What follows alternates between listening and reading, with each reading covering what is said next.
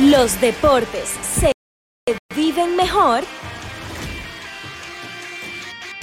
desde el palco.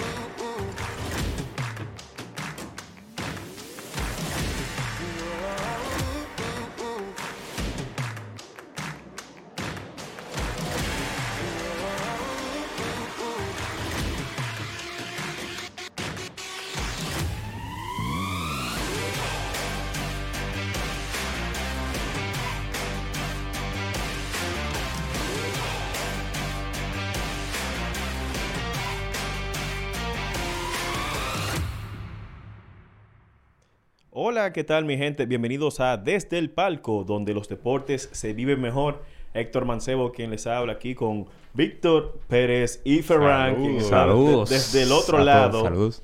Desde el otro lado. Y nada, señor, hoy tenemos un contenido súper especial. Chicos, ¿cómo, usted, ¿cómo están en el día de hoy? Hoy estamos bien. Ahí eh, me interesa mucho el contenido de hoy. Es como, es como interesante. Es- Es, es una cosa, diferente. es, es diferente. Es una cosa que uno normalmente no ve. Eh, y tenemos como invitado hoy a Manny Rosado. Manny hace muchísimas cosas. eh, pero dentro de El esas... pulpo, Manny. Manny, Manny que hace un pulpo. Pero dentro de esas cosas que, que Manny hace es ser coach de habilidades para la vida. Eso suena Sumamente interesante. Suena sumamente Claro, interesante. y- Así que aprovechamos, Manny, como para saludarte. Hola, Manny, ¿cómo estás? Eh, nada, señora, gracias por la invitación. De verdad que para mí es un placer hablar de la pasión del deporte y obviamente también cómo se complementa con lo que acabamos de decir, las habilidades para la vida y cómo a través del el acompañamiento, específicamente el coaching, podemos lograr que estos chicos puedan llegar un poquito más lejos. Y tú eres coach de habilidades para la vida. Háblanos un poquito de eso.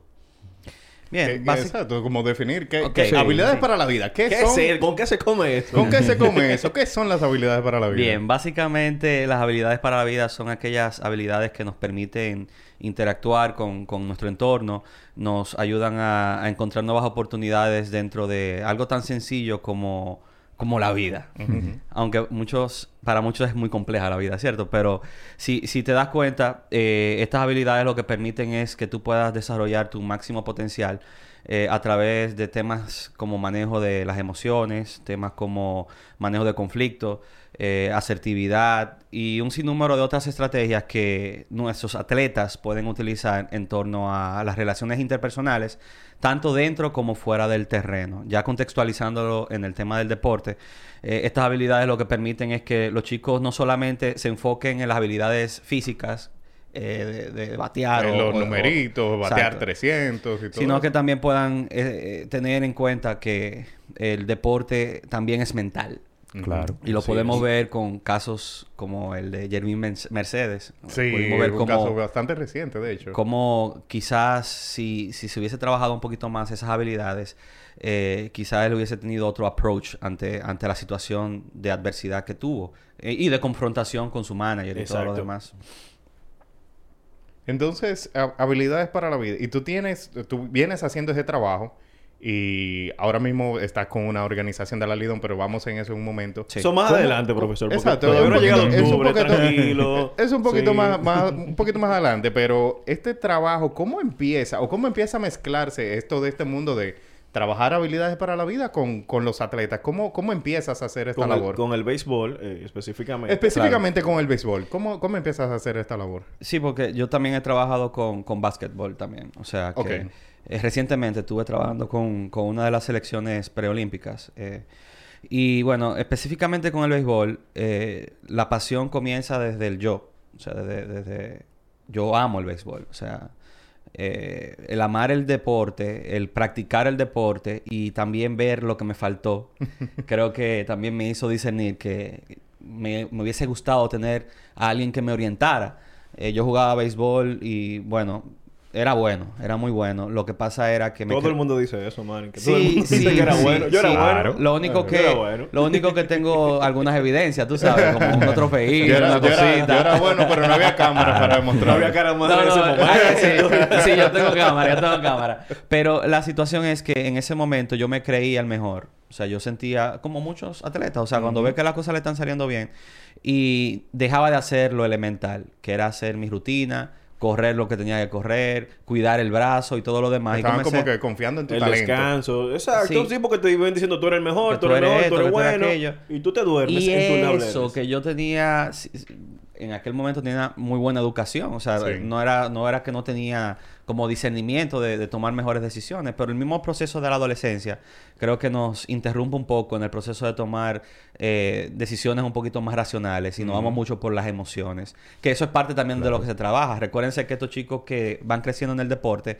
quizás muchos de ellos no fueron a la escuela o quizás muchos de ellos hicieron el brinco de la adolescencia a convertirse en adultos porque En son los proveedores. Son el, proveedor es. número uno de su casa. Un cualquier muchacho que está en una academia, que recibe una firma, que recibe un bono. Que, que firma Julio 2, por Que firma-. Esos jovencitos. Un 16 años y jovencito medio. de repente firma una, una, una firma de miles de dólares, que es un dinero eh, trascendental Sí. para cualquiera de estas familias. Claro. Y de repente este que es el niño, es el adulto de la casa. Claro. Y es el proveedor mantiene. principal. Y entonces ahí hay una dinámica eh, y un trabajo que hay que hacer con la persona. Uno que es adulto, imagínate que te pongan dos millones de dólares en la mano. O sea, que, que- que tú no sabes qué, ¿Qué hacer tú con haces? eso. ¿Qué tú haces con... En- Ferran, ¿qué tú haces con dos millones de dólares? Te ponen dos millones de dólares Toma. ahora mismo. Tú lo firmaste. Comienza- mira, Mira, le- le- viene, ¿Tú viene- firmaste? viene- viene el PSG y te da El 2 PSG. millones de dólares. Te fir- firmaste un papel y te depositaron dos millones de dólares a la cuenta de tu banco. ¿Qué tú haces con eso? Bueno, puede ser que si hay una persona necesitada en mi familia, podría comprarle un hogar, Ajá. podría, en lo personal, irme de viaje porque es algo que me gusta mucho. Ok. Y- Pero recuerda que y tú lo vas a que jugar. Bueno, pero Entonces, hay tiempo. vamos a poner ese ejemplo. Yo lo que él está diciendo, él está hablando de gastos. Sí, él, ¿Te inmediatamente. Ahí no, no hemos, no visto inversión Ahí- ahí. ahí no hay Entonces, inversión. eso es él que tiene ya cierto conocimiento de la vida, ya ha tenido una trayectoria, me imagino que trabaja y todo lo demás. Imagínate un adolescente de un batey. Que de los batalles están saliendo muchos peloteros. Y no es por discriminar el batey, pero todos sabemos que en los batalles de nuestro país eh, está la pobreza extrema. Sí, hay... Entonces, imagínate un- una persona que no tenga conciencia del dinero. eh, no solamente va a pensar en, en los gastos personales, sino también en, en los gastos eh, de, de, qué De sé la yo, familia, de la como- familia, de todo el mundo. que- Exacto. Que aparece un primo tercero por ahí. Que Claro. mira que... No, porque siempre aparecen, siempre aparecen. Entonces, es un tema de, de, de, de la falta de conciencia de inversión que tenemos en, nuestro país.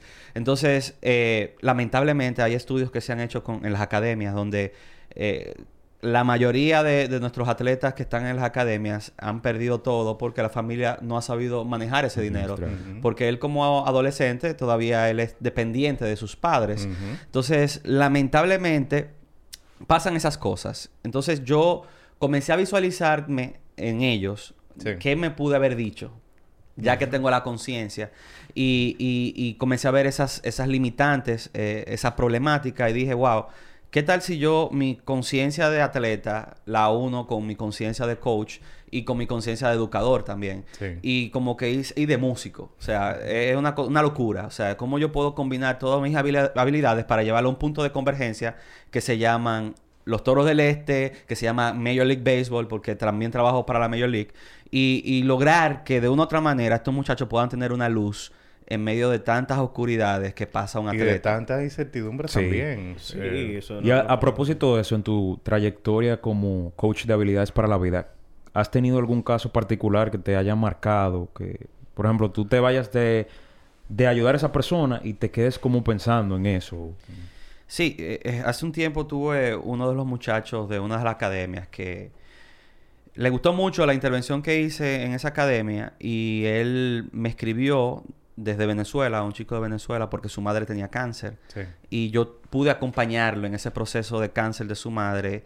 Y, y es una historia de éxito porque el simple hecho de que esa persona me tuviera la confianza más allá y no Sí. yo no cobré nada, o sea, si no fue un trabajo voluntario, para mí fue como algo, algo sorprendente. Otra historia de éxito es también uno de los peloteros de, de los toros, tuvo una lesión fuerte y, y- y estaba como pasando por muchas adversidades dentro de lo que podía hacer, ya que no podía estar en el deporte.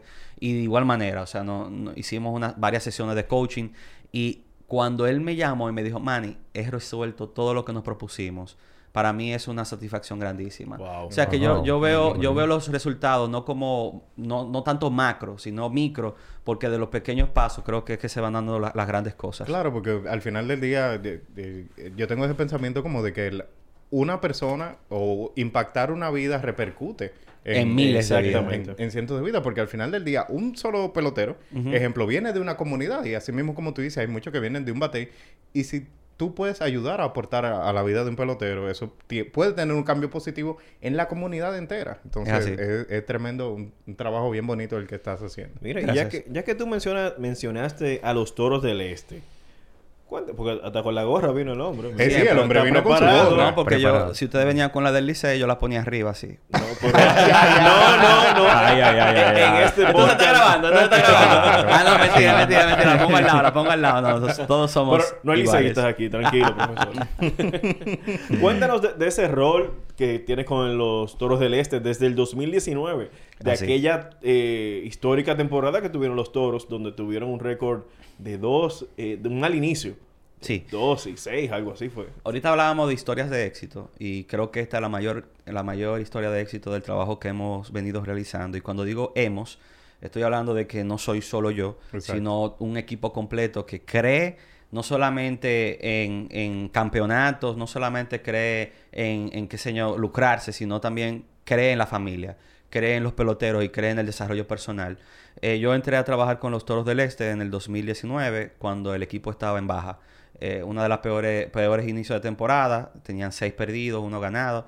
Y bueno, yo entro a, a trabajar ya esa O sea, tú- contención. tú, entraste luego de que la temporada estaba iniciada. Sí, tú- porque, porque yo en ese momento estaba fuera del país y yo, un colega mío, por eso decía que somos varios, un colega mío comenzó a trabajar con él, con ellos antes en la pretemporada, pero no fueron tantas intervenciones. Entonces, cuando yo llego al país, que estoy, ya comienzo a trabajar con ellos, come- se comienza a, a voltear la, la torta. Y, y- Se vio y ese yo, cambio. yo no puedo decir que pues, no me gusta darme el mérito a mí, porque vuelvo y repito, para que una cosa suceda, tienen que venir muchos, muchos acontecimientos. Hay muchas piezas se tienen que mover para que un equipo pueda ganar, ¿cierto? Entonces, por eso hablo mucho de la gerencia, por eso mucho, hablo mucho también de, de los mismos atletas, de la familia.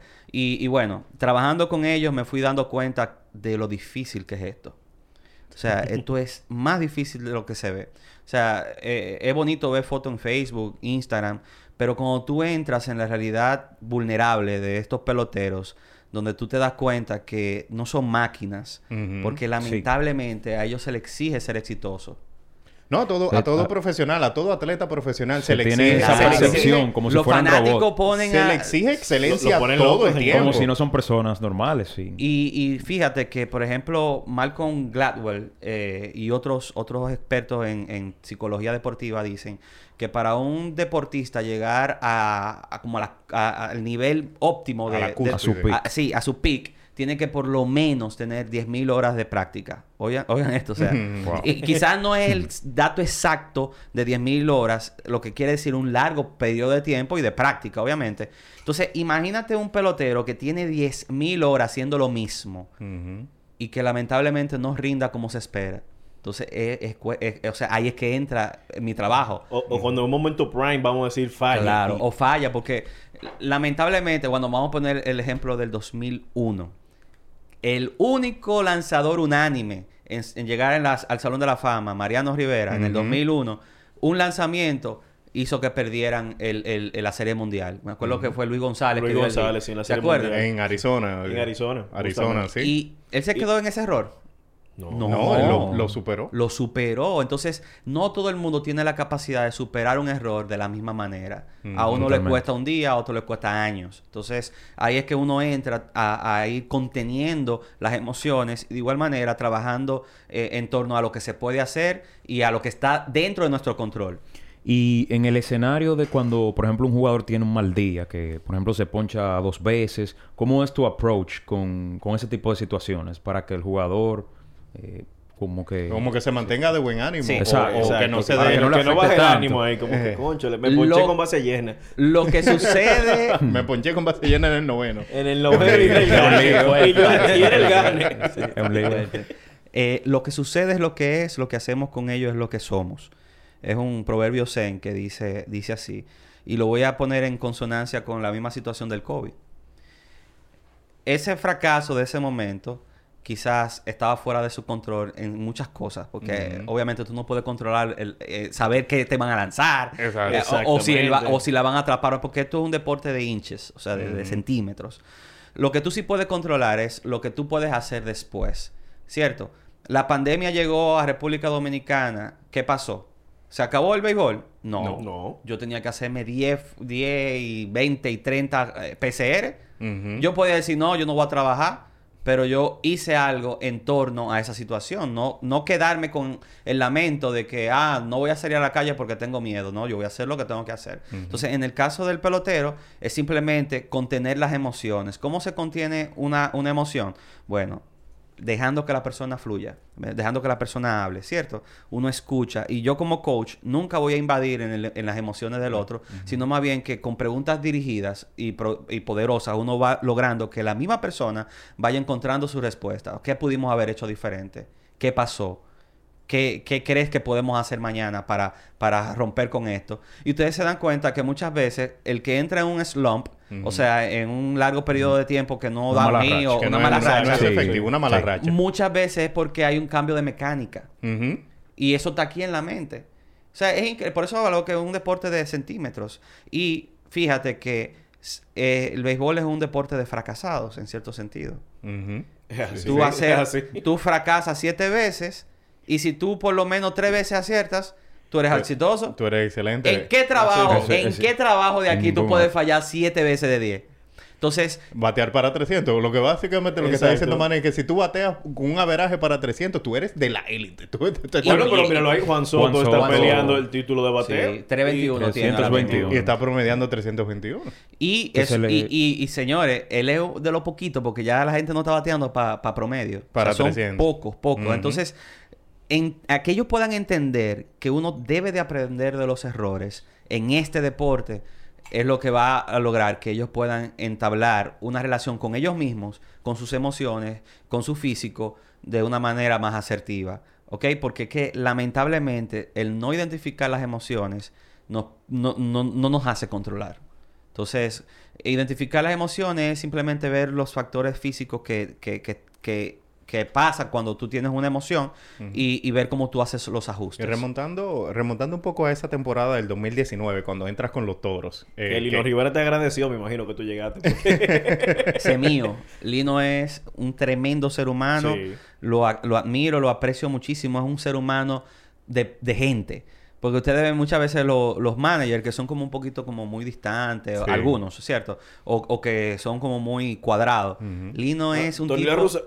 Ey, ey, ey, no menciones, no menciones. Pero Lino es, un- es una persona muy cercana y escucha a sus peloteros. Y, y de igual manera eh, hemos conversado muchísimo, hemos hecho hasta live juntos, o sea que él es muy asequible. Qué bueno. Y eso para el pelotero latinoamericano es muy importante. Que una persona, tener una persona Que receptiva, una persona que lo escuche. Porque normalmente el pelotero, me imagino, que recibe muchas órdenes, eh, recibe mucho, haz esto, di esto, compórtate así, bla, bla, Y bla. no te bla, bla. preguntan cómo tú te Y sientes no te hoy, preguntan cómo tú te sientes hoy. Es un gran líder. Es un gran líder, niño. Por eso es que hemos hablado tanto de las emociones. Sí. Porque es que nuestra cultura latinoamericana es una cultura emocional. Entonces, uno tiene que buscar la manera de cómo con estrategias lograr, lograr que estas personas puedan usar más la razón en ciertos momentos que las emociones.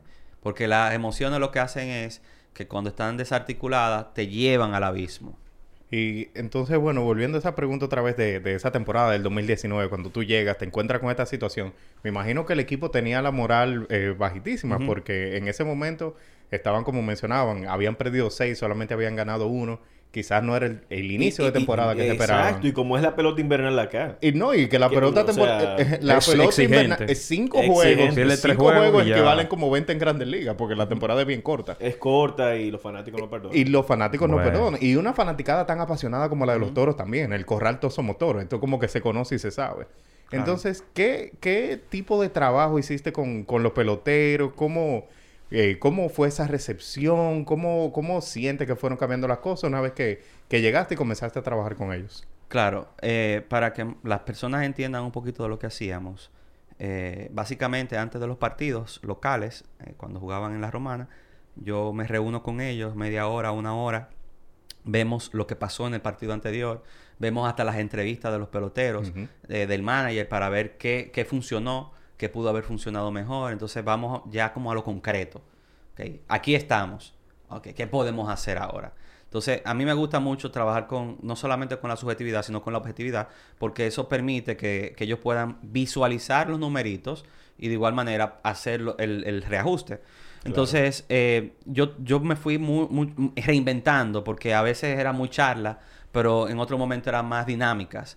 Porque, vuelvo y repito, estos peloteros hasta con 40 años siguen siendo niños. Claro, claro. Porque, porque fíjense, es un deporte, o sea, su trabajo es jugar. Eh, Es, es- es- en tu psiquis eso se trabaja. O sea, Sí. no es que tú tengas un escritorio de, que de, de 8 a 5 de la tarde. O sea, tu trabajo es divertirte. Entonces, eh, eh, trabajar con esta población es, es mucho de movimientos, de, de llamado de atención, de, de buscar la manera y estrategia de que ellos se mantengan contigo. Porque, imagínate, si te fue mal el partido anterior, tú no estás en que te hablen. Sí. Tú no estás... Manny, No, no Manny, tenés. vete de ahí. No, no, y tan, y tan supersticioso como el pelotero Claro, también. claro. Man, y no te han dicho de que, ¿y tú juegas pelota? ¿Tú sabes lo que es eso? O sea, Sí, que se po- sí, se sí, ponen me han preguntado, me han preguntado, pero, pero yo le tiro su número. Porque es que, es que yo investigo Ay, ay, ay. mucho y yo ve- siempre estoy viendo deporte. Y Muy yo, y yo le hablo, de, yo le hablo de, de, de, de los peloteros que a ellos les gustan. Le- eh, y, ah, ¿tú sabes algo que a mí ha funcionado bastante? Yo agarro los números de, de la temporada del atleta y lo saco a relucir y lo analizamos y, y, y, y lo celebramos. Cuando un pelotero está en buena racha, yo, yo le tiro los numeritos ahí para que ellos vean que, que esto es algo real, o sea, no es una cosa improvisada, porque al fin y al cabo, tú tienes que hablarle acerca de sus intereses, sus Claro. gustos, sus habilidades y de igual manera a través de entender su personalidad. Que esto me Claro. imagino que es un trabajo individual que ya se va, Claro. se va, eh, vamos a suponer, va fluyendo cuando vas conociendo a la persona detrás del pelotero. Y mencionaste... Discúlpame que te interrumpa porque me llegó a- una idea al momento. Eh, cuando una vez hablamos de la consistencia y yo agarré como ejemplo a Raúl Valdés. Sí. Qué tipazo, qué peloterazo. Un hombre de más de 40 años tirando a nivel de, de- de grandes ligas. Eh, un atleta que logró no solamente ganar la Serie del Caribe y, y la Lidón, ahora también fue parte también de ese equipazo que, que, De que- que- nos dio, nos dio nuestra primera medalla de la historia. Entonces, eh, crear ese sentido de pertenencia con las mismas personas con las cuales podemos aprender que están al lado de nosotros es una estrategia súper poderosa. Porque a veces tenemos a alguien al lado y como somos tan panitas, como que uno no ve las grandezas que tiene el otro. Sí, Entonces, como totalmente. lograr que ellos puedan mirar a la derecha y ver un Félix Pie que también tiene una trayectoria en el béisbol profesional, tanto en Estados Unidos, en Asia, aquí en, en México, en todos los lados. Entonces uno trata de que ellos puedan valorizar más lo que ellos tienen. O sea, no tanto mirar hacia afuera, sino en ver qué tenemos acá y cómo yo puedo aprender de mi colega. Sorry, Sí. disculpa. No, no hay problema. Y mencionaste que has tenido muchas historias de éxitos, pero Ujú. me llama la atención todas esas situaciones que usted que, que- que vives. Ujú. ¿Has tenido una que te haya retado, que haya sacado, Sí. que haya exigido al Sí, máximo? sí, Tuve que dar lo mejor de mí No, para no, una vez. No voy a decir con qué equipo. Claro. Voy a, No, no, voy a abrirlo, voy a abrirlo, voy a abrirlo, voy a abrirlo, voy a abrirlo. Porque como decía, he, he trabajado con, con creo que todas las academias, o casi todas las academias de, de, de Dominicana, o sea, de grandes ligas aquí en Dominicana. Para los que no saben, eh, los 30 equipos de grandes ligas están aquí en diferentes ubicaciones, en Guerra, en Boca Chica, en Palenque, bueno. Y también, como trabajo con los toros, una vez llego yo a trabajar con uno de los equipos y yo conecto mi sonido y mi cosa. Y obviamente, estoy invadiendo un locker room de uno de los peloteros. Ay, y ay, ese ay. muchacho me habló de una manera, o sea, me... me Te yo no- comió, te no, comió, esa, vamos a decirlo así, vamos a decirlo así. Eh, porque no quiero que en la edición él te diga "Pi, pi, pi". Y, señores, yo, obviamente, yo, yo escuché, lo escuché y lo seguí escuchando. y todo el mundo se quedó así, o sea, como que le dio a este. Y yo me tragué eso. Yo me lo tragué. Y ¿saben qué? Ese mismo día, mm, yo trabajando, trabajando con lo- los muchachos, él como que fue entrando en conciencia que no, no fue la mejor manera. Que no fue el Y- mejor y- acercamiento. Y. y, y- y créanme que ese ha sido uno de los peloteros que mm, más cercano mío. Para que tú veas. O sea, de un incidente... Cosas de la vida. Mira, Feo, un incidente feo. Eso Mira fue que, feo. que yo vi un bate así, yo dije... me sacó la lengua el bate. Dímelo, va Y a cógelo. Sí, porque uno, uno le sale su instinto. ¿Tú, tú Claro, entiendes? Sí. claro. Y, y yo me, me ofendí. O sea, yo Claro. me ofendí. Pero ¿sabes qué? Yo comencé a pensar...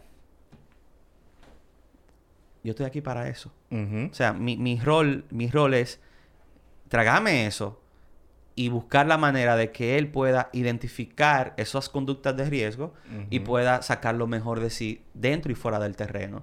Y vuelvo y repito, ese es, mira, mi hermano, mi hermano, y, y- y seguimos trabajando. O sea, que, que si yo en ese momento hubiese reaccionado con violencia, De igual manera, sí. O de igual si manera. Esa, si esa Claro, acción ahí se quiebra todo ya. se quiebra todo y quién sabe si yo estuviera trabajando ya con otro equipo porque me sacan de ese equipo por eso. Entonces, eh, es un trabajo también de humildad, de humildad, porque, porque yo tengo que trabajarme mucho. O sea, cuando yo estoy con ellos, porque hay días que uno siente que uno quizá lo que está haciendo no es suficiente.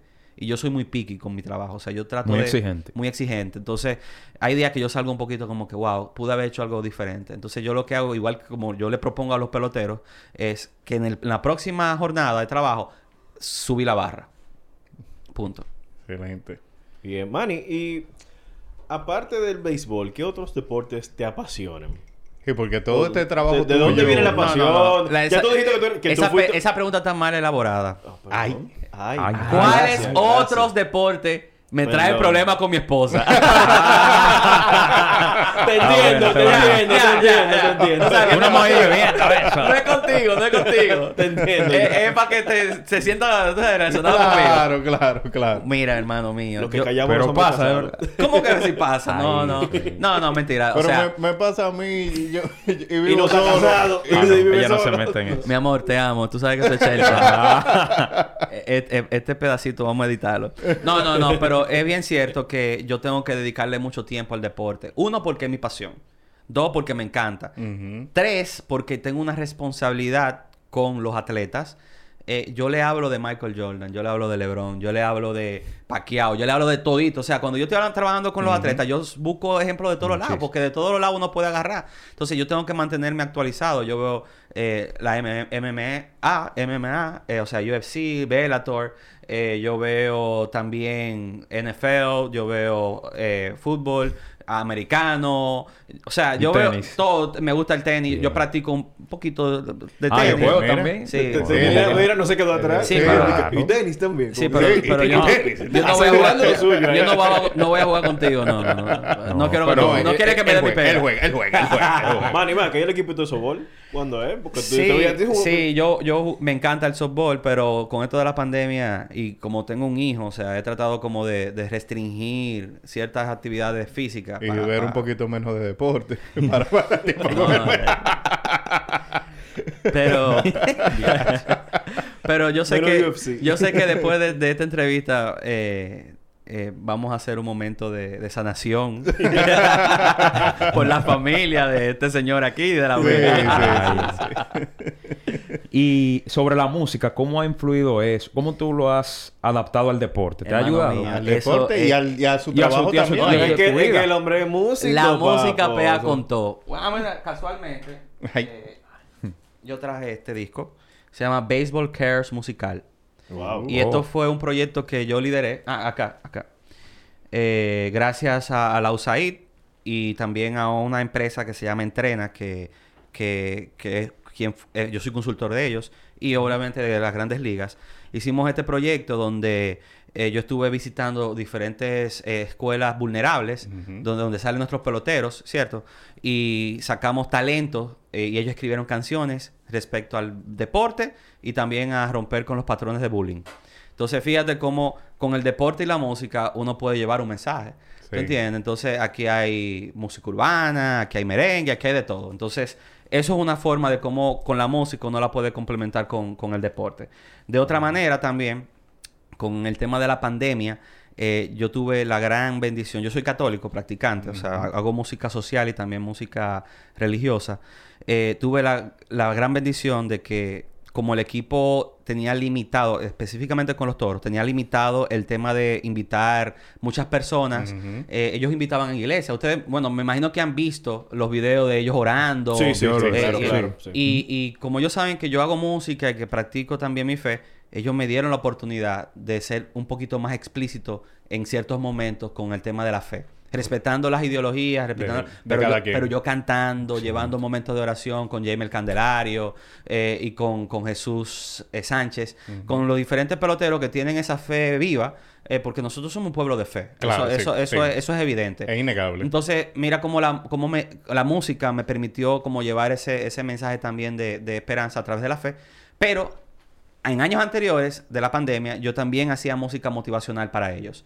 Y teníamos como ese momento de reflexión eh, familiar, del deporte y obviamente de, de ver que los problemas no son problemas, sino que son oportunidades de, de seguir hacia adelante. Sí, si uno ve las redes de Manny, tú vas a ver, esa Sí, red está sí, llena sí. de música. Sí, Esa- sí, yo- esas todo redes de es música, Pero música. que el todo- fin de semana, ¿dónde tú estabas el fin de Eh, semana? Este fin de semana, de hecho. Sí, hoy, eso mismo. Hoy, es- hoy es jueves y el fin de semana pasado Manny no estaba ni siquiera aquí, estaba de viaje el hombre. Sí, yo, estaba en un pueblo que se llama Omaha, que está en Nebraska, en el medio de... De la nada. De la nada. Fíjate, o sea, Omaha, eso me recuerda a los bates cuando yo jugaba pelota de niño. Ah. Omaha. Sí, Bueno, uno.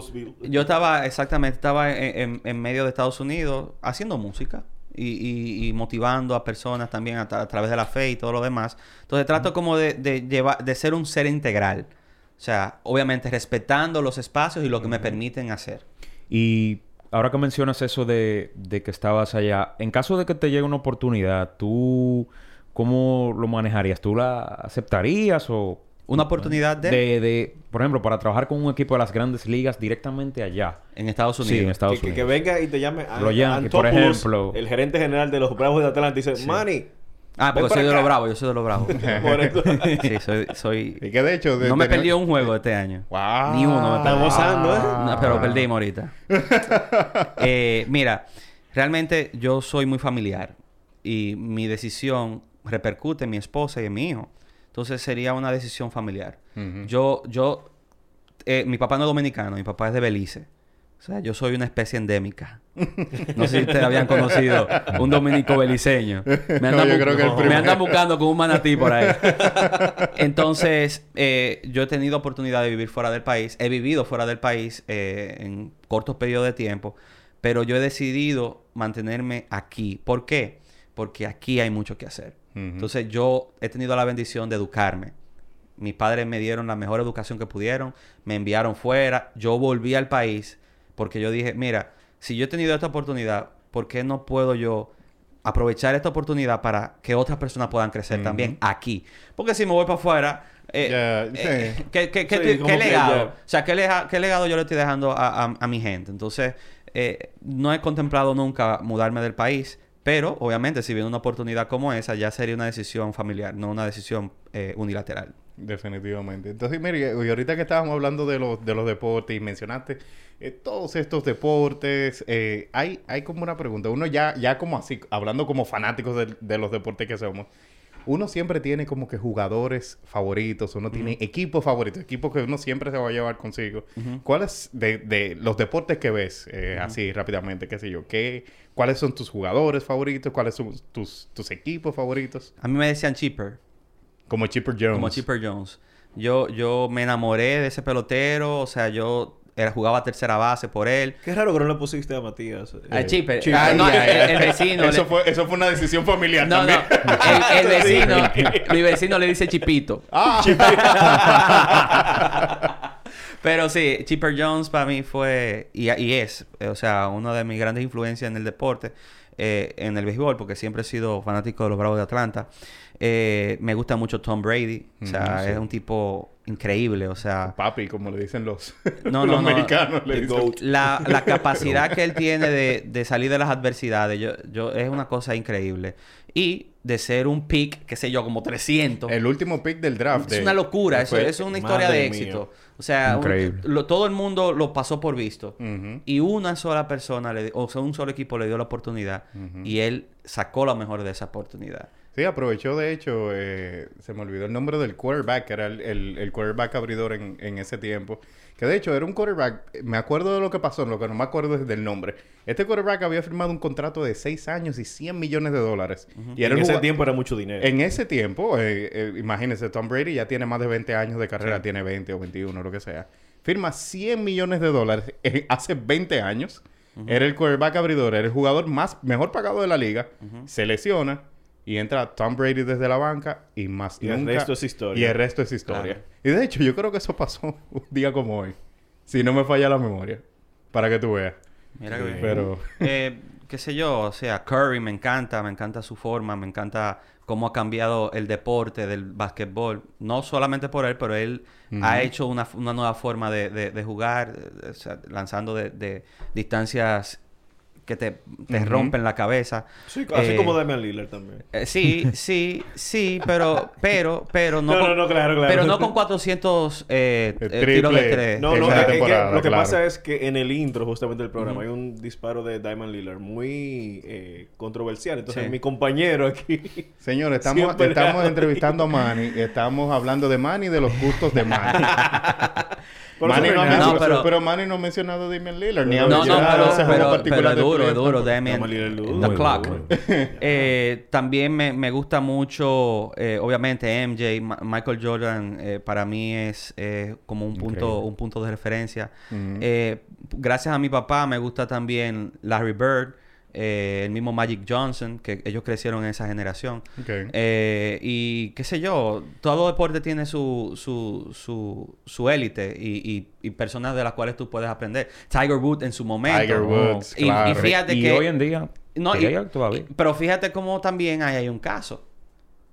Emociones, historia de vida. O sea, y mira ha- hacia dónde... se- mira, de ser el mejor, el tipo cayó así. ¡Boom! O sea, Ujú. una locura. Y es todo emocional y mental. Entonces, eh, de todo, de todo, o sea, de todo uno puede aprender. El mismo Federer me encanta.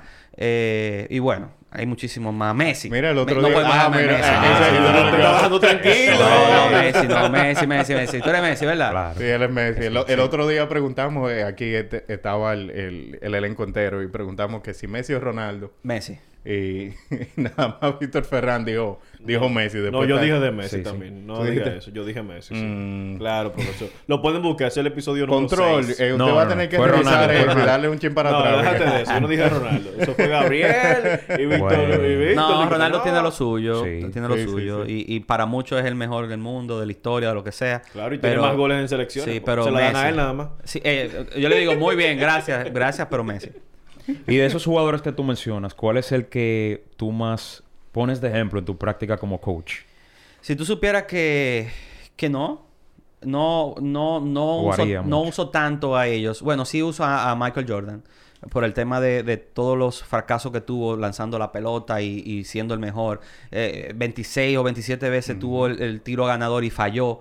Eh, sí a, a- y las salidas que tuvo también temprano en su carrera, en Exacto, primera ronda. En primera ronda. No, y el mismo tema de, de cómo la situación con su papá lo llevó al béisbol. O sea, sí, sí lo uso, pero sí uso también eh, peloteros quizás de, de- de menos reconocimiento que también lograron grandes cosas.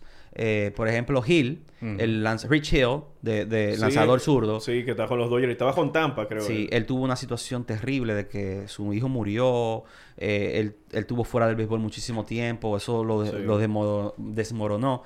Y me pareció algo tan interesante que en una de las charlas con los peloteros de los toros, yo dando ese, ese, ese ejemplo, Felipe se, pono- se puso de pie y dijo, ese es mi hermano, Rich Hill.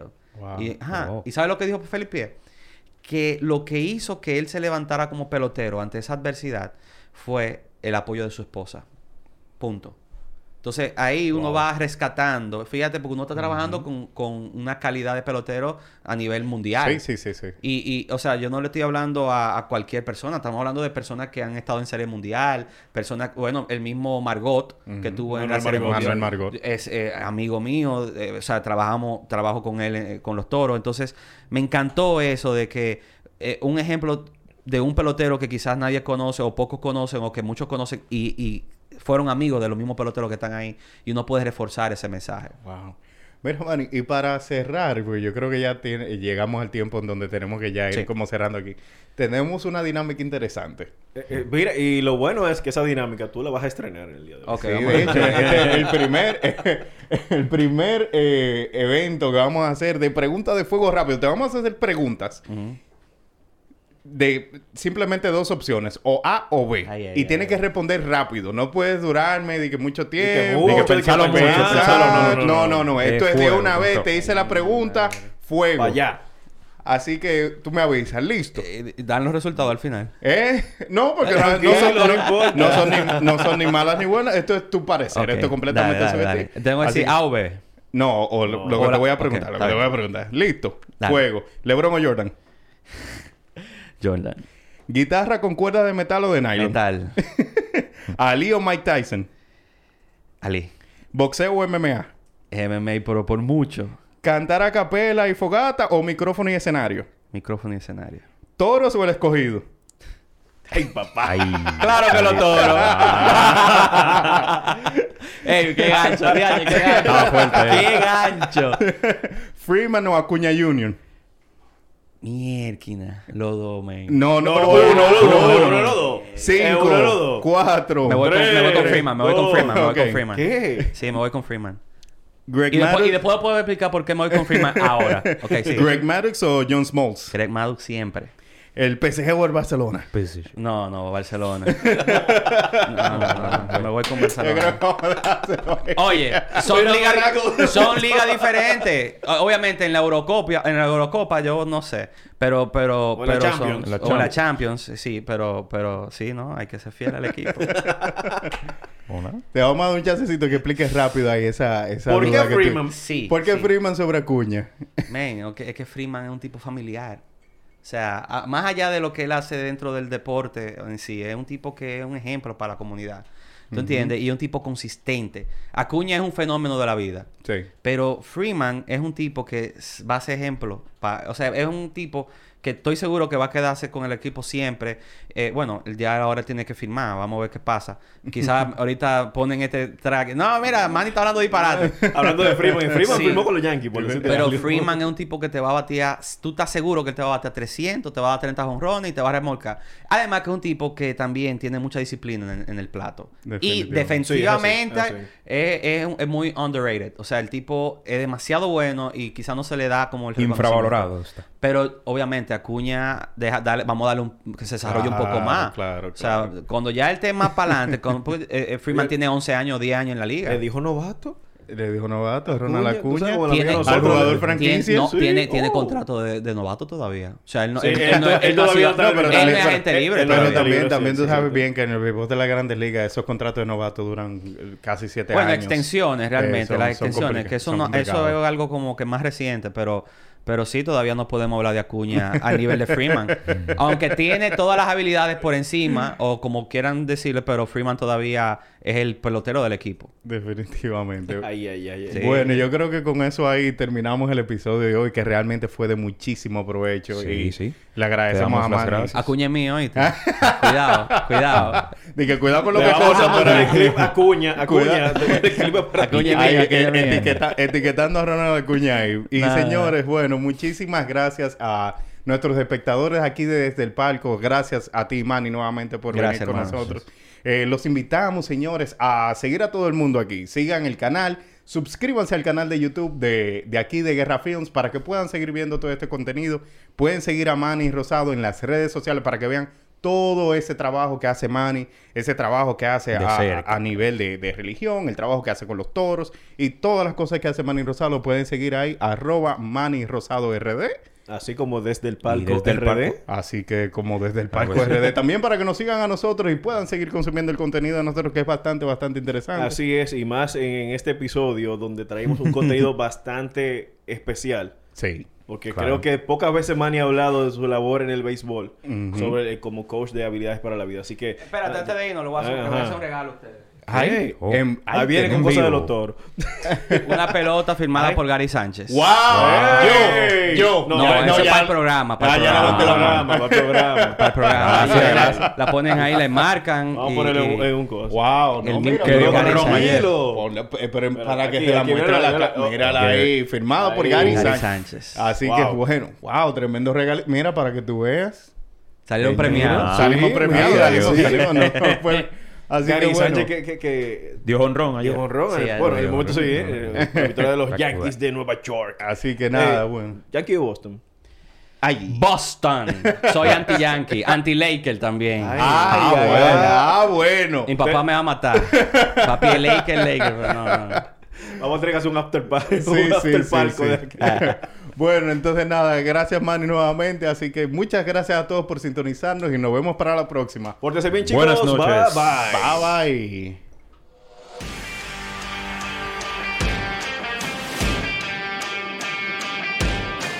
Los deportes se viven mejor desde el palco.